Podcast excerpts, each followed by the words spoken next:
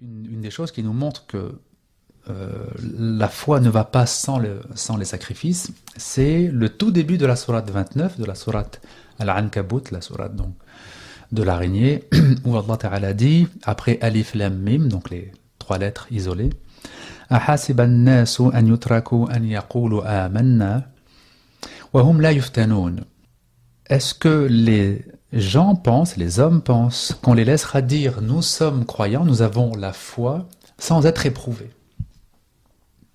Alors, ce verset, il est très important parce qu'il montre que la foi, dire Amen, nous avons la foi, ça n'est valable ou ça n'est possible que si dans les épreuves euh, ou suite aux épreuves, il y a eu le comportement qui prouve cette, cette foi. Parce que euh, l'affirmation de la langue est quelque chose de facile. Mhm. Mais prouver sa, foi en situation difficile, lors des moments difficiles, lorsqu'on est éprouvé, donc euh, sur des choses qui nous touchent, qui nous tiennent à cœur, et qu'on doit, par les actes, faire les bons choix, eh ça ne se fait pas sans sacrifice. Mhm. C'est quelque chose qui n'est vraiment pas possible. Alors donc, ce verset nous montre que quiconque veut atteindre la foi, quiconque veut que sa foi soit authentique, doit prendre garde à comment il réagit lors des épreuves, au moment où il est éprouvé. Parce que c'est quoi l'effet de l'épreuve sur notre cœur? C'est soit un repli euh, et une crispation, c'est-à-dire qu'en difficulté, eh bien, on se crispe et puis on, comment dire, euh, on revient à nos, mauvais comportements, à nos, mauvaises attitudes. Soit au contraire, on profite de l'épreuve pour changer, pour perdre certains aspects de notre caractère, disons. Et on voit, on voit hein, que les épreuves, soit elles transforment les personnes, soit elles les enfoncent. Mm-hmm. Parce que l'épreuve, c'est le moment de vérité. C'est le moment où ceux qui sont sincères vont se dire effectivement, euh, je dois changer telle et telle chose. Et puis ceux dont la sincérité est trop faible vont se crisper, se replier sur leur position.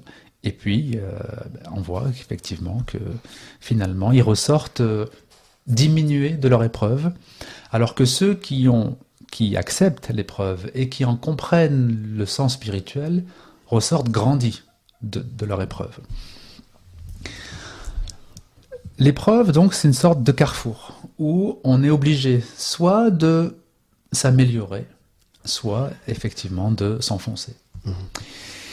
Alors, ce verset qui, qui, qui, dit donc que quiconque dit Ana mu'min, ou bien amantu, je suis croyant, j'ai la foi, va être éprouvé et va devoir prouver donc sa, sa, foi, parce que dans le terme épreuve, eh ben, il y a preuve. Quand on est éprouvé, mhm. c'est qu'on doit prouver mhm. notre, notre foi. Quiconque donc affirme ça euh, doit s'attendre à être éprouvé et doit surtout se dire que l'épreuve est le bon moment pour perdre certaines choses qui sont des attaches malsaines, disons. Parce qu'évidemment, quand Allah nous dit au début de cette sourate que quiconque dit je suis croyant sera éprouvé, ce n'est pas pour faire souffrir ses serviteurs, ce n'est pas pour faire souffrir les hommes, c'est pour leur permettre de se séparer de choses dont ils ne se sépareraient pas sans l'épreuve. Mhm. Parce que malheureusement, euh, la nature humaine, elle est ainsi faite que quand on n'a pas le choix, on est obligé de faire des efforts. Mais quand on a le choix, on choisit le moindre effort. Mhm. Et oui. Donc l'épreuve, elle est nécessaire dans ce sens-là, c'est-à-dire que si je ne suis pas obligé de changer, pourquoi changer?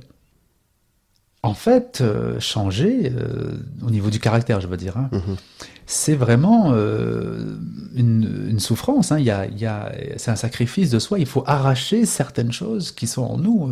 je veux dire, quelqu'un, par exemple, qui est colérique, quelqu'un qui se, qui se laisse facilement aller à la colère, quand il doit abandonner sa colère, c'est ou bien simplement contenir sa colère, on va même pas dire abandonner, mais au mhm. moins contenir, ne pas la laisser exploser, c'est déjà une souffrance. Il y a une souffrance à, se contenir hein, quand on est en colère. Comme il y a une souffrance à se contenir quand on est tenté par une chose qui est illicite et, et quand on ne, on ne, cède pas à la, à, la, tentation, il y a effectivement une souffrance. Ça crée une tension en nous. Mhm. Donc il y a un sacrifice à faire.